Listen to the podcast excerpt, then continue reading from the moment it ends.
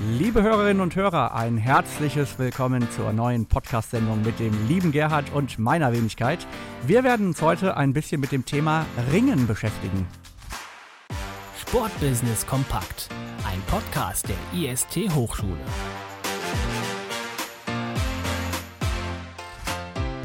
Ja, liebe Hörerinnen und Hörer, lieber Gerhard, was, wie können wir in das Thema einleiten? Bist du Experte im Ringen? Hast du selbst schon mal gerungen? Absolut nicht. Vielleicht auf dem Schulhof als Kind oder so oder mit Geschwisterkindern, aber Ringen als Sportart ist mir wirklich fremd. Äh, es sei denn, es ist bei Olympischen Spielen oder so, dann gucke ich mir das schon mal gerne an, denn die Deutschen sind ja sehr erfolgreich, aber bei mir nicht. Wie sieht es bei dir aus?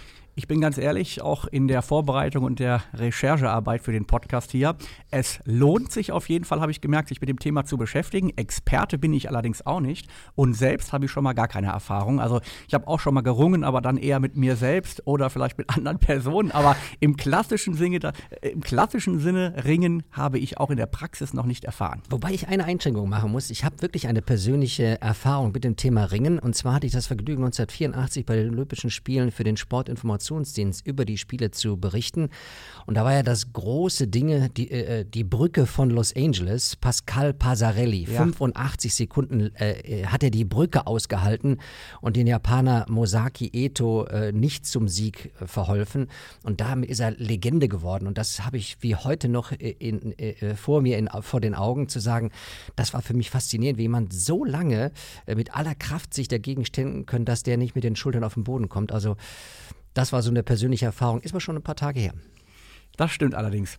Ja, ich würde sagen, bevor wir ins, in die Thematik auch ein bisschen tiefer einsteigen, was haben wir heute vor? würde sagen, dass wir auf jeden Fall so ein bisschen auf die Strukturen, die Organisation des Ringens eingehen. Ich glaube auch die Vermarktungsthemen, die für unsere Hörerinnen und Hörer sehr interessant sind. Aber bevor wir darauf eingehen, glaube ich, sollten wir ein paar Grundlagen erstmal klären. Was macht das Ringen überhaupt aus? Was für Attribute sprechen für das Ringen? Und da würde ich sagen, fragen wir doch mal den lieben Lennart. Hä, Lennart, kannst du das mal kurz definieren? Ring zählt sicherlich zu den Sportarten in Deutschland, die wir alle irgendwo kennen, aber so hundertprozentig auch nicht. Ring zählt als Kampf- und Kraftsport und wird mit ganzem Körpereinsatz ohne weitere Hilfsmittel auf einer Matte durchgeführt. Wir unterscheiden zwei Stilarten. Das ist einmal der Freistil und auch der griechisch-römische. Beim Freistil ist es so, dass wirklich der gesamte Körper von Kopf bis Fuß als Angriffsfläche gilt, sowohl im Stand als auch im Bodenkampf. Beim griechisch-römischen zählt nur der Körper oberhalb der Gürtellinie als Angriffsfläche. Hier ist beispielsweise ein Wegziehen oder ein Hebelgriff an den Beinen verboten. Die Techniken, die die Angreifer verwenden, sind Würfe, Schleuder und Hebelgriffe. Streng verboten sind Treten, Schlagen, Stoßen und auch Würgeansätze. Diese Techniken, wenn man sie so nennen darf, beziehungsweise diese verbotenen Techniken, werden auch direkt mit Punktabzug gewertet. Das Ziel ist es, den Gegner auf den Boden zu bringen und mit beiden Schultern auf den Boden zu drücken. Wenn das der Fall ist, gewinnt man direkt durch einen Schultersieg. Sieger ist aber auch, wer durch das Kampfgericht von drei Richtern mehr Punkte erzielt hat oder eben diesen Schultersieg einfährt. Der Kampf ist in zwei Zeitabschnitte geteilt, die jeweils drei Minuten dauern. Organisiert wird das Ganze auf internationaler Ebene durch den United World Wrestling und in Deutschland dem Deutschen Ringerbund. Für mich ist Ring eine Sportart, wie ich es gerade schon gesagt habe, wie es wahrscheinlich vielen geht irgendwo spannend, aber ich habe mich auch nicht so richtig mit beschäftigt. Also, mein Ziel ist, ich werde auf jeden Fall demnächst öfter Ring gucken, weil als ich mich hier gerade damit beschäftigt habe, klang das für mich schon sehr spannend. Wie seht ihr zwei das? Danke, Lennart. Ja, und äh, zu den Formen, die er gerade genannt hat, also der griechisch-römische und der Freistil-Ringen, ist ja 2022, also im letzten Jahr, noch etwas Neues hinzugekommen. Ja, ich habe mich, äh, naja, nicht gewundert, aber ich fand doch sehr interessant, dass das Beachringen äh, als neue, ja, als neue Form des Ringens hier äh, gewählt wurde. Und zwar auch wirklich vom Verband, dem Deutschen Ringerbund, auch wirklich promoted, das heißt offiziell bestätigt und auch gefördert. Oftmals ist es ja so, dass verschiedene Formen von Sportarten, von Verbänden auch nicht unbedingt äh, gepusht werden, weil sie dann auch so eine Art Konkurrenz darstellen äh, für die Vereine und Verbände. Nein, das Beachringen hier ist, glaube ich, ganz bewusst als, als als neue Form gewählt worden, um vielleicht das Ringen auch unter den gerade jungen Leuten, wir kennen das ja aus dem Volleyball, wo Beachvolleyball dann auch sehr beliebt wurde, ähm, ja, hier als neuen Ansatz zu wählen, um eben auch die junge Zielgruppe zu erreichen. Ich glaube, man muss wirklich Ringen zu den Menschen bringen. Also anders geht es nicht. Die Menschen kommen nicht automatisch zum Ringen auf die Matte in die Halle, sondern man muss eben an die Rathausplätze oder buchstäblich an die Strände gehen, um die Menschen ja. zu erreichen. Denn insgesamt hat der Ringerbund ja, wenn man mal die 66 Sportfachverbände des DOSB sich anschaut, Platz 33, aber mit Tendenz nach unten. Denn von 2002 bis eben des letzten Jahres 2022 sind die Mitgliederzahlen von knapp 75.000 auf knapp 63.000 in den Keller geschossen. Also da muss man jetzt irgendwie versuchen, die Handbremse zu ziehen und der wirklich tollen, ältesten olympischen Sportart äh, wieder zu einer neuen Blüte zu verhelfen. Ja, das ist mir auch aufgefallen. Also Mitgliederschwund, ich würde es jetzt nicht dramatisch nennen, aber wir haben auch keine Steigerung in den letzten 20 Jahren. Ähm, vielleicht mal auf die bisschen auf die Strukturen auch eingehend. Ähm, wie sind wir im Deutschen, in Deutschland im, im Ringen aufgestellt? Wir haben 19 Landesverbände, habe ich gesehen. Wir haben eben, wie du eben angesprochen hast, die 62.000 Mitglieder. Und wir haben natürlich auch hier einen Spitzenverband, den Deutschen Ringerbund oder den Deutschen Ringerverband. Das heißt, wir haben auch hier ein Einverbandsprinzip in Deutschland im Ringen. Und was das genau ist, wird uns jetzt der Lennart erklären. Hä, Lennart, kannst du das mal kurz definieren? Das Einverbandsprinzip zählt sicherlich zu den ja, wichtigsten Grundprinzipien der allgemeinen Sportorganisation. Darunter versteht man einfach, dass jeder internationale oder nationale Sportfachverband pro Land oder Region nur jeweils einen Landes- oder Regionalverband aufnimmt. Besonders interessant daran finde ich, dass das Internationale Olympische Komitee auch zu den Olympischen Spielen nur Sportarten zulässt, in denen das Einverbandsprinzip gegeben ist. Liegt einfach daran, weil wir als großen Vorteil einheitliche Regeln haben auf internationaler Ebene. Dadurch lässt, lassen sich natürlich weltweite Vergleiche der sportlichen Leistung zu. Das hätte man nicht, wenn in den anderen Ländern unterschiedliche Regeln wären. Großer Nachteil ist allerdings, dass die Funktionäre dieses ja, ein Verbandes, der dann wirklich nur in der jeweiligen Region oder dem Land zählt, natürlich einen hohen Machtmissbrauch haben. Ja? Gerade vor allem, wenn wir auf die Kommerzialisierung im Sport schauen und die Funktionäre eventuell nur ihren eigenen Geldbeutel sehen. Eine Einschränkung für die Profisportler liegt auch darin, dass man nur im Rahmen dieses Reglements die Möglichkeit der offiziellen sportlichen Leistung hat. Das heißt, wenn du wirklich talentiert und ein guter Sportler bist, aber irgendwie nicht in diesen Verband reinkommst, warum auch immer, ist das für dich eine Hürde. Ich allerdings persönlich, wenn ich jetzt mal meine eigene Meinung dazu geben darf, bin ein großer Freund des Einverbandsprinzips. Ja?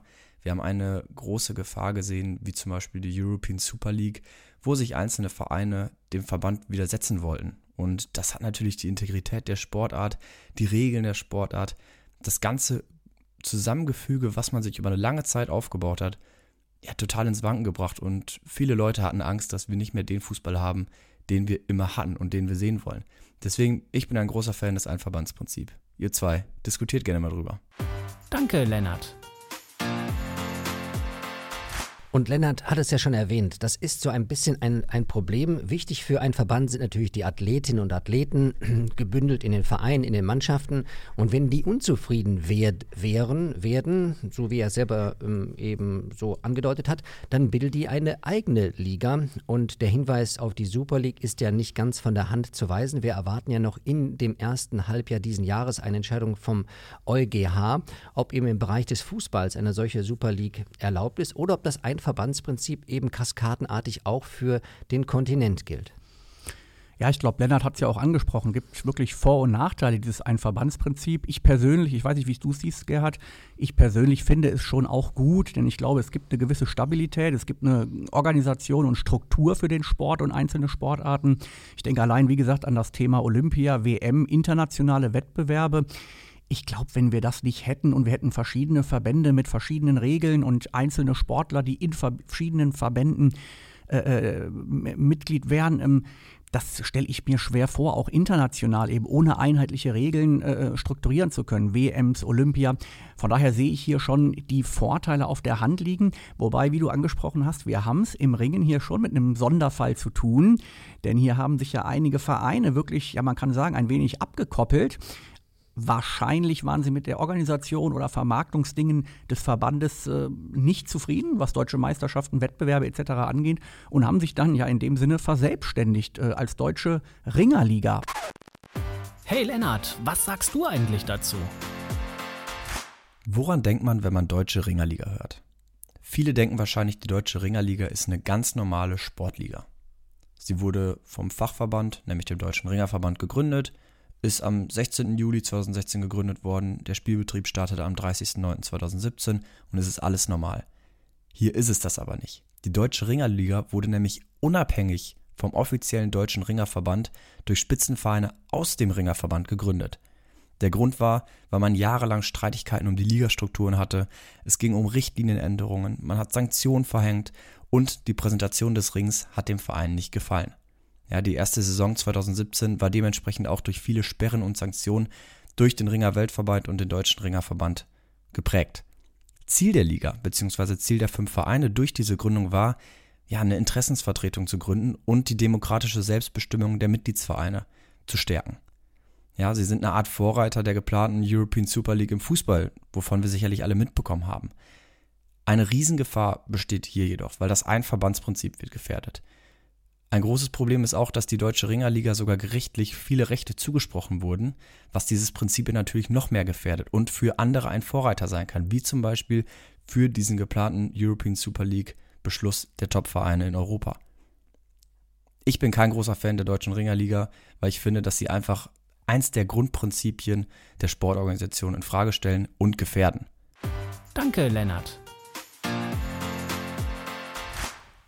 Genau, und da will man einfach mal schauen, dass möglicherweise, du hast die Strukturen angesprochen, äh, vielleicht zu viel Ehrenamt ist und zu wenig Hauptamtlichkeit da ist oder eben nur Hau da ist. Denn schauen wir uns mal ganz zentral das Thema Vermarktung an. Da ist es ja schon schwierig zu sehen, dass in den letzten Jahren die verschiedenen Gewichtsklassen, äh, Männlein, Weiblein an ganz verschiedenen Orten stattgefunden haben. Also es gab nicht die deutsche Meisterschaft im Ringen.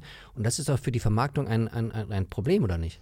Ja, absolut. Ich glaube, gerade Investoren oder Sponsoren wollen, was die Events angeht, eine Kontinuität sehen. Also ich habe das auch, mir ist das auch äh, aufgefallen, die äh, deutschen Meisterschaften etc., die sind für alle Gewichtsklassen jeweils in verschiedenen Städten haben sie stattgefunden. Das heißt, man hat keine einheitliche Brand hier irgendwo hinbekommen, dass ich auch als Sponsor weiß, okay, die deutsche Meisterschaft von allen Gewichtsklassen wird in Hamburg oder in Berlin stattfinden. Hier kann ich mein Sponsoring platzieren.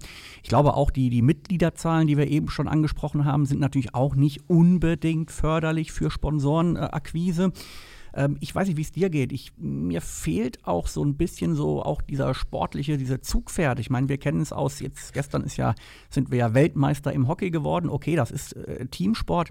Aber wir kennen es ja aus anderen Sportarten auch. Du brauchst auch immer erfolgreiche Sportler. Du brauchst Typen, die für so eine Sportart stehen. Und ich glaube, auch das ist ganz, ganz wichtig für die Sponsorenakquise. Aber das ist ja gerade das Erstaunliche. Wir haben im Bereich des deutschen Ringersports 96 Medaillen Europameisterschaften, 29 Medaillen Weltmeisterschaften, 39 olympische Medaillen und alles zusammen 150, äh, 160 Medaillen kommen einfach nicht als Gewicht auf die Waage, damit Ringen noch mehr Aufmerksamkeit bekommt. Und das mag auch damit zusammenhängen, dass vielleicht die, die Sponsorenarchitektur, wenn man mal auf die Internetseite des Deutschen Ringerbundes geht, doch ein bisschen verwunderlich ist. Denn der, der Hauptsponsor ist ein, ein Dönerfabrikant, oder? Ja, ich weiß, das habe ich auch gesehen. Ähm, hat mich auch gewundert. Man spricht ja auch äh, im Sponsoring oft von dem Sponsor Fit. Das heißt, wie gut passen eigentlich Sponsor und Sponsoringnehmer zusammen? Zusammen. Und ich war verwundert. Wir haben zu wenig Hintergrundwissen darüber. Vielleicht gibt es hier auch persönliche Beziehungen. Wir werden das vielleicht auch mal mit Herrn Nettekurven mhm. besprechen nächste Woche. Das würde mich auch brennend interessieren, ja. wie man auf diesen Hauptsponsor kam, beziehungsweise ob es vielleicht auch so ist, dass man hier auch nicht die Qual der Wahl hat, wie es mhm. oft natürlich auch bei kleineren Nischensportarten man, ist. Was man kriegen kann. Man nimmt vielleicht doch, was man kriegt. Ich habe in der Sponsorenpyramide auch gesehen, gibt dann noch so drei, vier DRB Partner.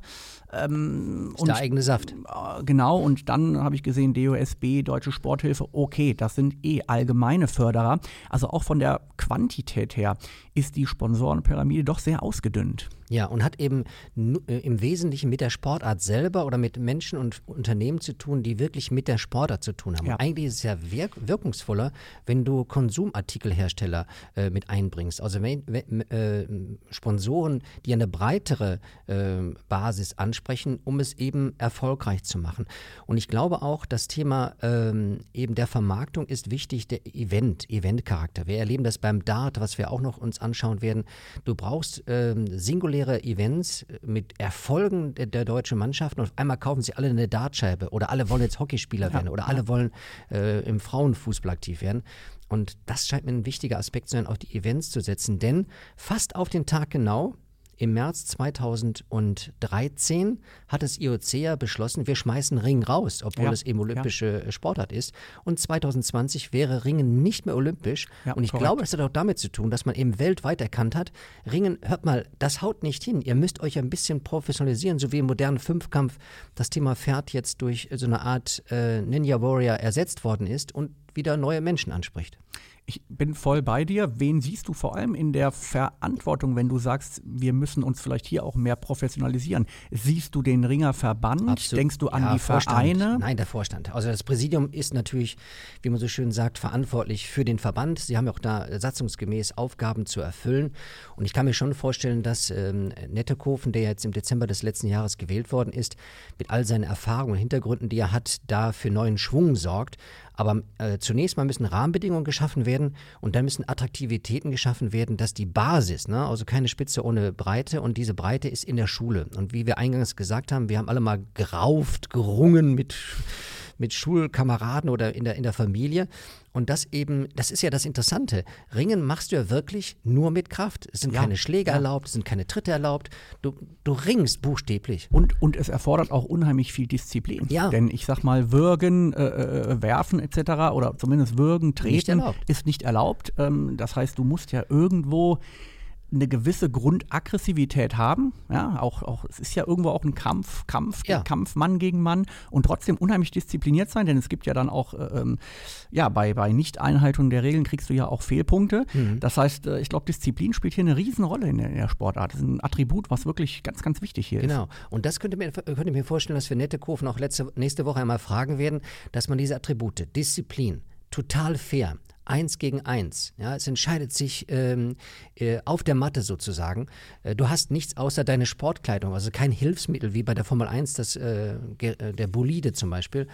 Und diese Ehrlichkeit und diese Bodenständigkeit, buchstäblich die Bodenhaftung, das wären so Dinge, an denen wir demnächst den Ringerbund eigentlich messen lassen müssen gebe dir völlig recht. Ich glaube, ein Punkt, der auch noch ganz, ganz wichtig ist, wenn man so eine, so eine Sportart wirklich auch platzieren will, ist einfach das Wissen, ja, die Wissensvermittlung der Regeln beispielsweise. Also mir persönlich, ich bin ganz ehrlich, bei mir sind solche Sportarten dann auch immer im Fokus, wenn Olympia beispielsweise stattfindet. Mhm.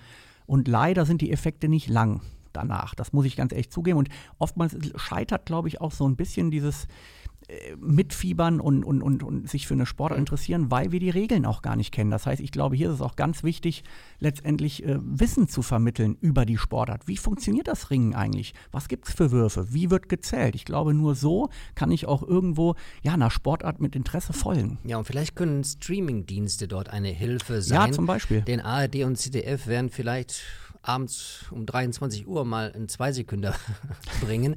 Aber für die Wissensvermittlung könnte also so, äh, Social Media hilfreich sein, Podcasts auf äh, Ringerbasis ja. zu machen. Aber ich gebe dir vollkommen recht, wenn ich über etwas nicht Bescheid weiß, dann schalte ich ab, weil ich gar nicht weiß, ob es jetzt wichtig ist oder nicht. Und ich, ich gebe dir recht, Podcasts etc., das können, können mögliche Medien sein, um dem, das Thema voranzutreiben. Denn ich bin ehrlich, was die mediale Gestaltung angeht oder das Übertragen von Ringen, ist mir in den letzten Jahren sehr, sehr wenig aufgefallen. Wenn ich ehrlich bin, bis zu gar nichts. Ja. Sportschau. Äh, Sport Deutschland TV, da wird es gemacht, ja. Eventuell ein bisschen, aber du weißt, also die großen öffentlich-rechtlichen, zur Primetime, da habe ich über Ringen äh, noch nie irgendwas gehört, da bin ich ganz, ganz ehrlich. Also, es gibt viel zu tun, um sich durchzuringen für den Ringersport. Wir freuen uns nächste Woche, den Präsidenten danach zu befragen. Heute war ein bisschen Deep Dive, auch mit Hilfe von Lennart, der uns drei Begriffe nahegebracht hat. Vielen Dank, dass ihr dabei wart und zugehört habt. Äh, gerne könnt ihr euch, äh, könnt ihr uns natürlich auch Vorschläge mailen oder entsprechend äh, im Podcast vermerken. Da gehen wir gerne drauf ein. Schreibt uns auf sport.ist.de und verbreitet den Podcast so gut wie ihr könnt. Wir sagen für heute Tschüss. Dankeschön, tschüss und ich freue mich ebenfalls wieder, Gerhard, vor allem auf das Interview nächste Woche mit Herrn Nettekofen. Ciao. Sportbusiness Kompakt ist eine Podcast-Produktion der IST Hochschule für Management. Wenn du noch mehr über das Thema Sportbusiness erfahren möchtest oder dir eine berufliche Zukunft im Sportbusiness vorstellen kannst, dann schau dir doch mal unsere Weiterbildungen und Studiengänge an. Die findest du unter ist-hochschule.de.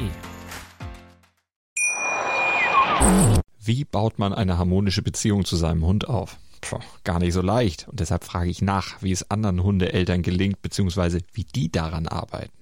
Bei Iswas Dog reden wir dann drüber. Alle 14 Tage neu mit mir, Malte Asmus und unserer Expertin für eine harmonische Mensch-Hund-Beziehung, Melanie Lippisch. Iswas Dog mit Malte Asmus. Überall, wo es Podcasts gibt.